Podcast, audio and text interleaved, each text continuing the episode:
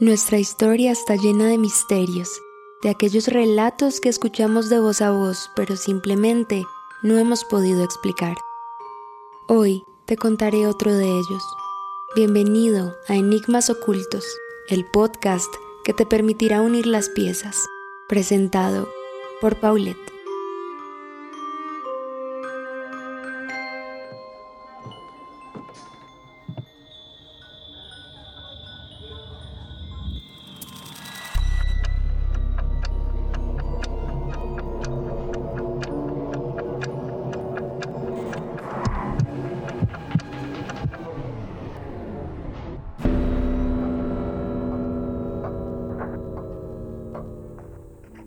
En la época dorada de Hollywood, entre las pantallas que deslumbran con la nueva tecnología, las innovaciones dentro de los formatos y las historias fascinantes, aparecen en el mapa figuras actorales que dejaron huella en el registro histórico del cine clásico y también, lastimosamente, en el registro de misterios sin resolver.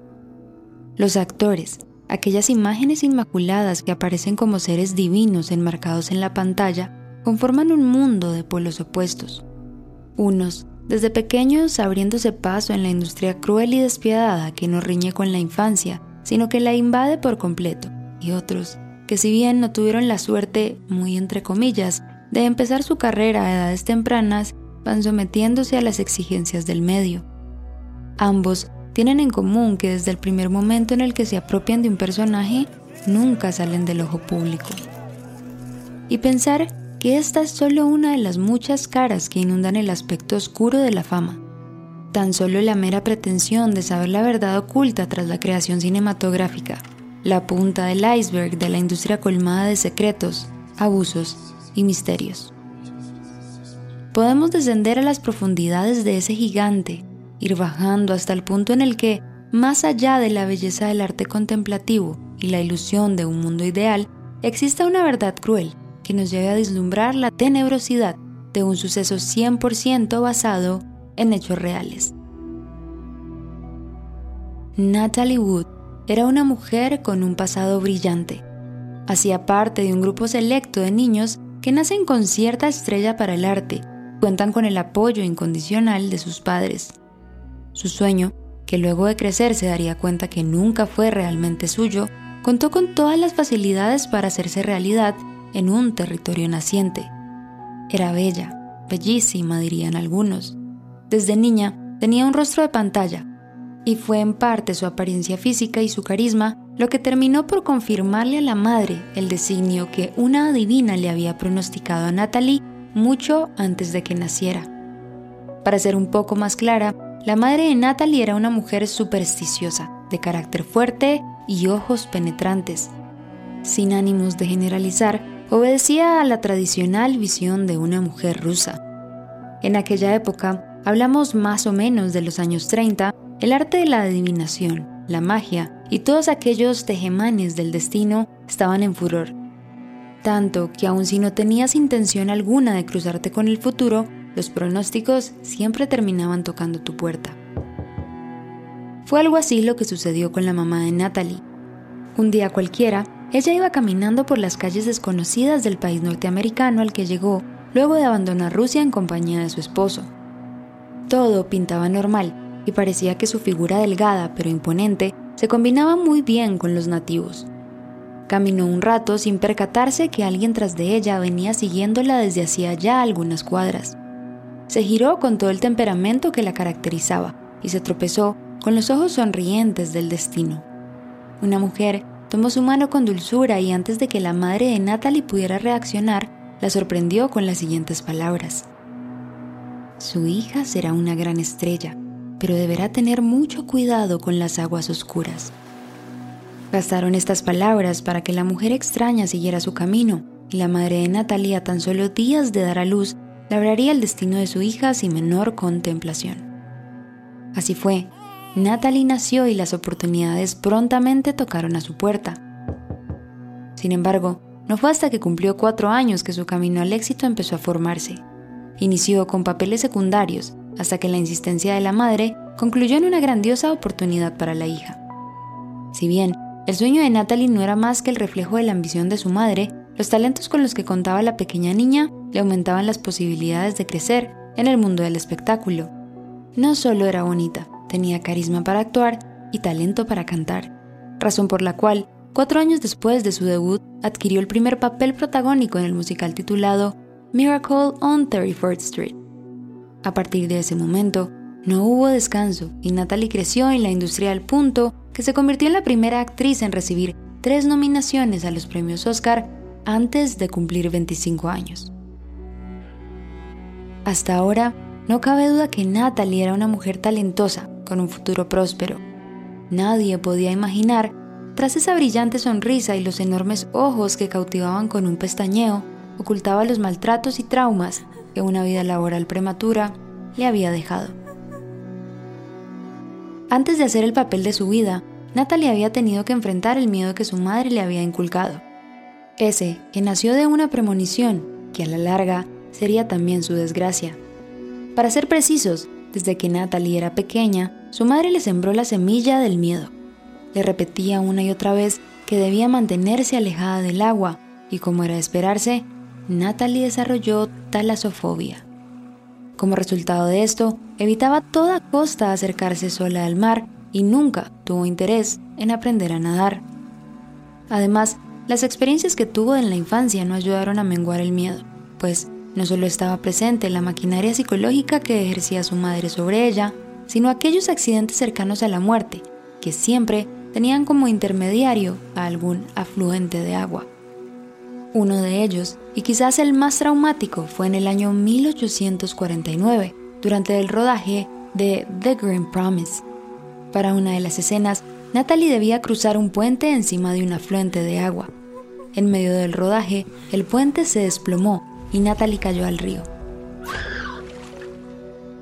Este incidente, que no estaba guionizado, fue incluido en la película porque, para el director, la desesperación de Natalie por tratar de salvarse era material valioso que reflejaba la verdadera emocionalidad del momento. Así, tan frívolo como suena el relato, fue la reacción de la madre. Natalie no solo estaba luchando con su vida, sino que durante el incidente se fracturó la muñeca. Su madre, al percatarse de esto, contrario a lo que se creía, no hizo absolutamente nada al respecto. Este incidente obligó a Natalie a usar un brazalete durante toda su vida para ocultar las protuberancias que le había quedado como resultado de la fractura. Estos incidentes no se detuvieron, pues a la edad de 16 años, la actriz fue abusada por parte de un famoso actor de Hollywood. La madre nuevamente prefirió mirar hacia el otro lado con tal de que su hija siguiera ascendiendo en su carrera hacia el estrellato. Es realmente cruel observar los alcances que tuvo la madre de Natalie con tal de verla alcanzar el estrellato. Su fría insistencia dio frutos cuando Natalie recibió el llamado para participar en la película Rebelde sin causas junto a James Dean, el actor juvenil del momento.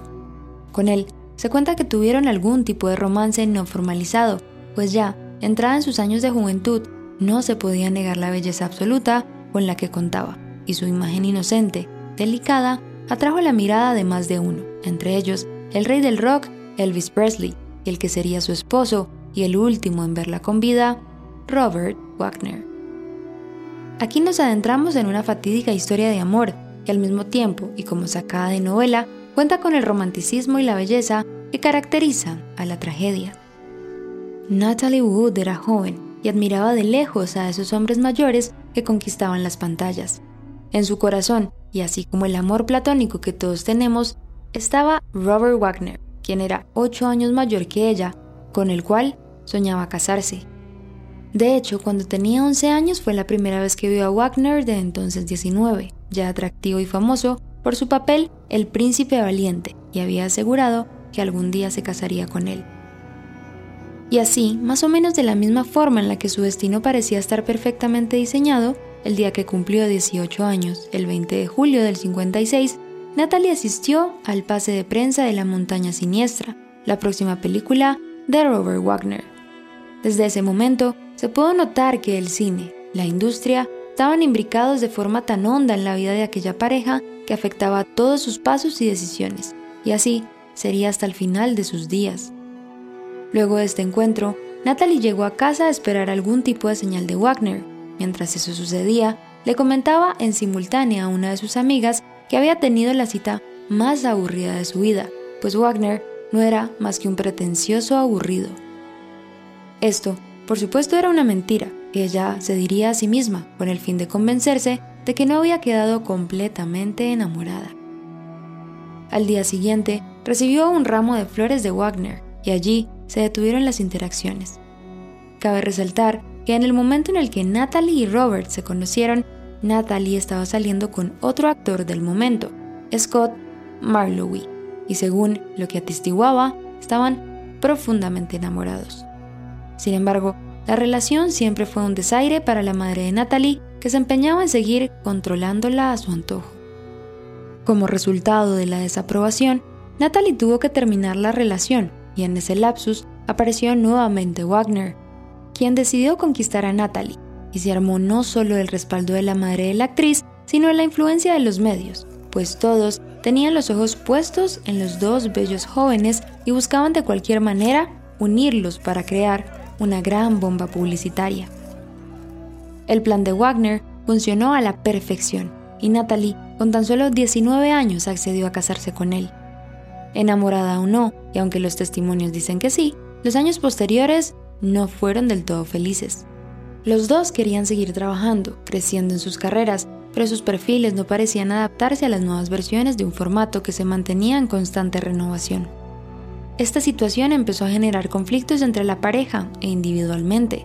Cada uno manifestaba sus preocupaciones con diferentes síntomas depresión, ansiedad, insomnio, y entre esas, Natalie desarrolló un miedo latente a ser traicionada y lastimosamente sucedió lo que ella más temía y de la manera en la que ella menos esperaba. Según declaraciones de allegados de la pareja, Natalie descubrió a Wagner con el que sería su mayor domo de turno. Este incidente desembocó en el divorcio de la pareja en el año 1962. En ese momento, Nadie podía creer que la pareja se hubiera separado tan pronto, y menos sin declarar públicamente la razón de su separación.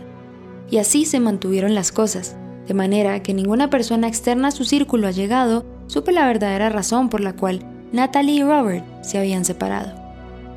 Casi ocho años después de la separación, Natalie se casó con Richard Gregson, con quien tuvo su primera hija. La prensa asegura que no fue realmente una relación tradicional, pues muy dentro de sí, Natalie estaba aún enamorada de Wagner. Entonces, aunque parecía un poco imposible que Natalie volviera con Wagner luego de la traición, el destino nunca deja de sorprendernos y 10 años después de su primera separación, la pareja volvió a contraer matrimonio. Desde ese momento, o quizás desde el momento en el que Natalie se dio cuenta de la traición, se posó sobre ellos una nube negra de desgracias que terminaron con la muerte de Natalie en 1981. Todo comienza con una fatídica invitación el 27 de noviembre de 1981, cuando Wood, su esposo, y Christopher Walken, con el que la actriz estaba rodando una película, partieron en el yate Splendor hacia la isla Santa Catalina, frente a la costa del sur de California. El 28 de noviembre cenaron en un restaurante en la isla en el que bebieron abundantemente y hacia las 10 de la noche volvieron al barco. Allí existen diferentes versiones con respecto a lo que ocurrió. Unas cuentan que Robert y Natalie tuvieron una acalorada discusión por asuntos laborales, pues la carrera de Natalie no había vuelto a despegar, mientras que la de Robert estaba conquistando la pantalla chica. La segunda cuenta que la discusión se llevó a cabo porque Natalie descubrió a Robert con Christopher, traicionándola nuevamente. Hasta ese momento, todos en el barco creían que solo había sido una discusión acalorada, pero nada comprometedora, y que Natalie había decidido irse a dormir a su camarote. Sin embargo, no fue sino hasta la una y media de la madrugada que el capitán del barco y Robert Wagner llamaron a la guardia costera denunciando que Natalie Wood estaba desaparecida, junto a la lancha inflable que utilizaban para desplazamientos a tierra desde el yate. Las labores de búsqueda empezaron inmediatamente, dando como resultado el descubrimiento del cadáver, flotando junto a unas rocas tan solo a algunas horas de su desaparición. Dentro de las explicaciones que se han consolidado frente a este caso, resalta la información oficial que señala que Wood en estado de ebriedad, había intentado alejarse del yate en la lancha hinchable, pero tropezó, cayó al mar y con su chaqueta de plumas mojada acabó ahogándose. Esta primera versión fue la que se mantuvo durante más de 20 años, hasta que las investigaciones volvieron a reabrirse por el testimonio de la hermana de Natalie, quien siempre desconfió de Wagner y lo interpuso constantemente como personaje de interés en el caso. Durante las primeras investigaciones, Wagner dijo que pensaba que su esposa estaba en su dormitorio, que no fue hasta que entró allí a la una y media de la madrugada que se dio cuenta de que no estaba en el barco. Entonces aquí surgen varias incógnitas. Primero, Natalie era una persona temerosa al agua y no solo con miedo superficial, sino con miedo bien consolidado. Segundo, aunque estuviera en un elevado estado de embriaguez, sería casi imposible que los tres hombres dentro del yate no se hubieran dado cuenta de las maniobras de la mujer que tuvo que hacer para descender el barco de emergencia. Todas estas preguntas que se hicieron los allegados de Natalie y su hermana fueron la causa por la cual el caso se reabrió tantos años después. Añadiendo a esto, el testimonio del capitán del barco también dio a luz una esperanza sobre la verdad esa noche. Según él, la discusión fue realmente fuerte y Natalie desapareció junto a Wagner antes de que él volviera, asegurando que ella se había quedado dormida. También era sumamente misterioso que Wagner no quisiera hacer el llamado de emergencia tan pronto se percataron de la desaparición de Natalie. Finalmente, aunque muchos aseguran que los golpes encontrados en el cuerpo de Natalie eran una señal de reabrir el caso, la verdad es que se ha comprobado una y otra vez que las heridas responden a los impulsos de la mujer por tratar de salvarse. En todo caso, la verdad de esto lo saben únicamente Wagner y Wood pues las hijas de la actriz han pedido constantemente que se crea en la versión oficial, aquella que no ubica a Wagner como sospechoso, sino lo que demuestra que la muerte de Wood solo fue un accidente. Con respecto a las teorías un poco más escabrosas, existió una leyenda popular relacionada con la película Rebelde sin causa, donde Wood participó como actriz principal. Según lo que cuenta la leyenda, los actores principales murieron luego de que James Dean, el protagonista de la película, falleciera en un accidente. Este suceso sería el desencadenante para que todos los actores perdieran la vida. 41 años después de su muerte, aún hay opiniones divididas y muchas preguntas sin resolver. Lastimosamente, el mundo perdió a una actriz consumada, y en su lugar solo quedó el vacío de no saber y el sinsabor de que la premonición que le dio vida a su carrera pudo haber sido también la razón de su muerte. Acabas de escuchar Enigmas Ocultos, el podcast que te permitirá unir las piezas. Espero que con él hayas dilucidado un poco más de nuestra historia y también que te hayan surgido preguntas que esperamos responder en un próximo episodio. Gracias por escucharnos y nos vemos cada viernes.